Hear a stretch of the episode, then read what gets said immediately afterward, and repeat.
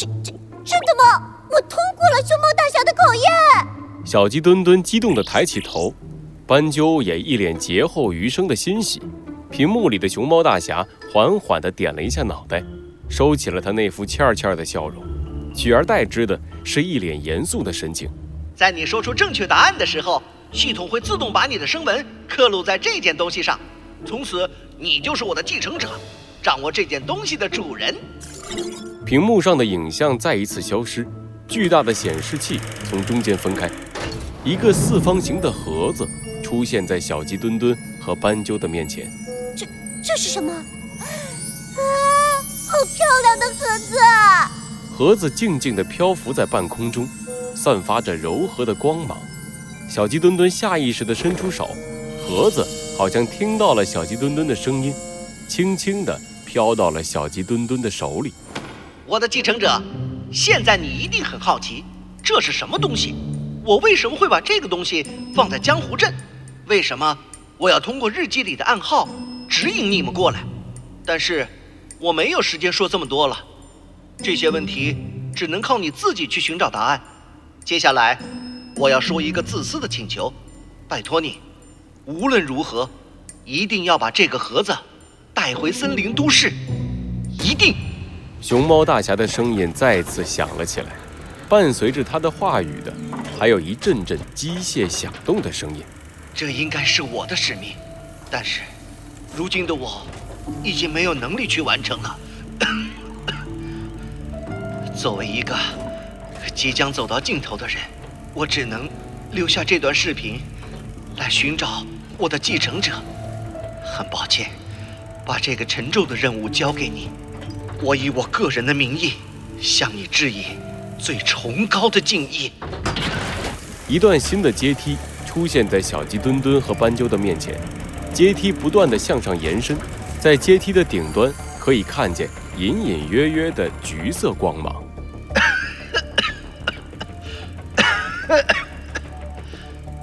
我为你打开了一条新的通道，这是我能为你做的。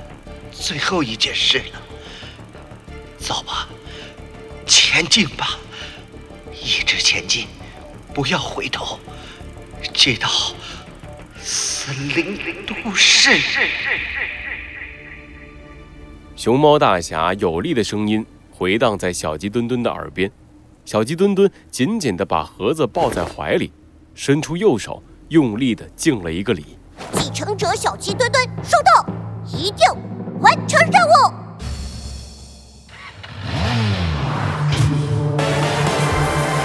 罪恶藏在谜题之下，真相就在推理之后。猴子警长探案记。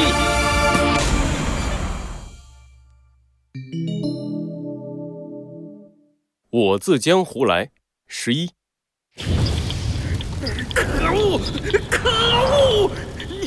你你毁了我的罂粟！雪橇的眼里映照着眼前的熊熊大火，一朵又一朵罂粟花在大火中开始燃烧，化为灰烬。毁了，全毁了！我的军队，我的地位，全毁了！这都是拜你所赐，胡子警长！雪橇缓缓地从地上爬了起来，他伸出手，从自己的怀里掏出了一根装满绿色液体的针管。雪橇恶狠狠地瞪着猴子警长，把针管扎进了自己的手臂。我要你陪葬！红色充斥了雪橇的眼睛，他的身体突然胀大了一圈。雪橇猛地挥动翅膀，竖起锐利的尖爪，以从未有过的速度向猴子警长猛扑而去。猴子警长只来得及微微转身，雪橇的利爪擦着猴子警长的身体划过，利爪带起了强烈的风压，竟然让跳动的火焰也为之一停。你做了什么，雪橇？做了什么？雪橇猛地一转身，挥出一击，把猴子警长打飞了出去。他扇动着翅膀。高高盘旋在空中。从前，破坏者联盟为了生产超级战士，进行了一个计划。不过，因为负责人的背叛，计划最后失败了。但是，我从那个失败的计划里发现了一些有意思的地方。雪橇把针管丢到了猴子警长的面前，里面还残留着一些诡异的绿色液体。失败的计划留下两个遗产，一个已经在负责人背叛的时候被销毁了所有的痕迹，无法寻找；而另一个就是这些绿色的精华液，所有的人都以为这些精华液只是废物，但是。我发现，如果这些精华液注入了长期服用罂粟的动物体内，就可以让这些动物短暂的获得超越极限的力量，就像这样。倒在地上的猴子警长来不及躲闪，被雪橇的重重一击所击中，他的身体陷进了泥土里。强大的冲击力让猴子警长一时失去了对身体的掌控。可恶！这令人恐怖的力量怎么样？可惜的是，这种力量持续的时间很短，还会对身体造成巨大的伤害。甚至有可能变成失去理智、只知道破坏的怪物。本来，本来这些药剂都是给我那些废物手下准备的。我我会利用这些药剂变废为宝，让他们变成最强的战士。可惜，可惜呀！雪橇的身体又一次膨胀了起来，它的爪子附上了一层钢铁般的颜色，眼睛里的疯狂更进一步。和你说了这么多，就是要你知道，我谋划了这么久，你的一把火，让我的努力付之一炬。我不会杀了你。我要先废了你的行动能力，然后把你带回联盟，让你生不如死。雪橇抬起锐利的鸟喙，像利剑一样朝着猴子警长的大腿俯冲而去。猴子警长屏住了呼吸，做好最后一搏的打算。就在这时，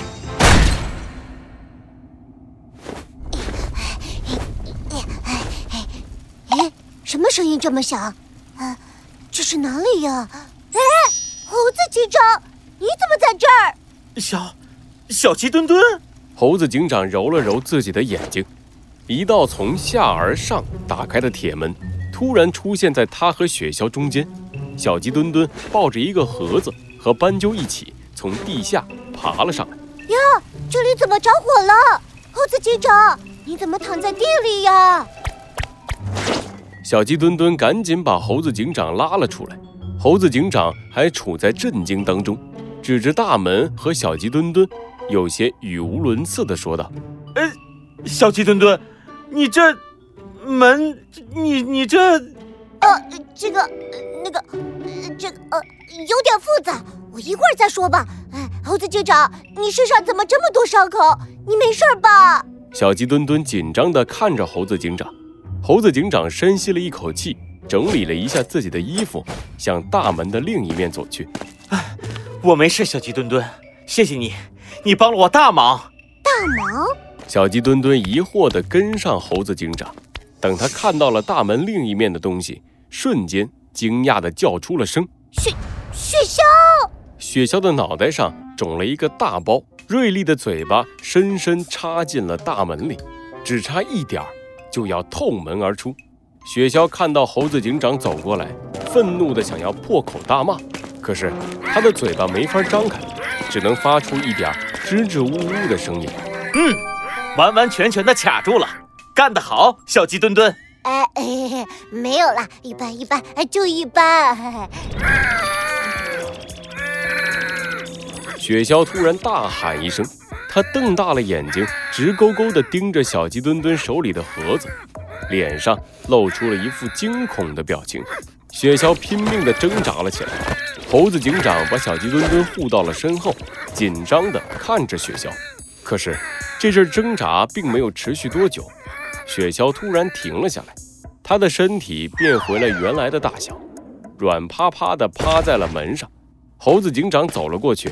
扒开雪橇的眼皮，仔细的看了看，看来是药效过去了，估计他一时半会儿是醒不过来了。小鸡墩墩松了一口气，刚准备问猴子警长到底发生了什么，就听见一阵哭声从不远的地方传来。嗯，斑鸠，你……斑鸠趴在地上，看着眼前熊熊燃烧的罂粟，大颗大颗的泪水从他眼里滴下，他第一次张开了嘴巴。发出了沉闷的哭声。猴子警长和小鸡墩墩对视了一眼，他们不约而同地走上前，拍了拍斑鸠的肩膀。谢谢谢谢你们。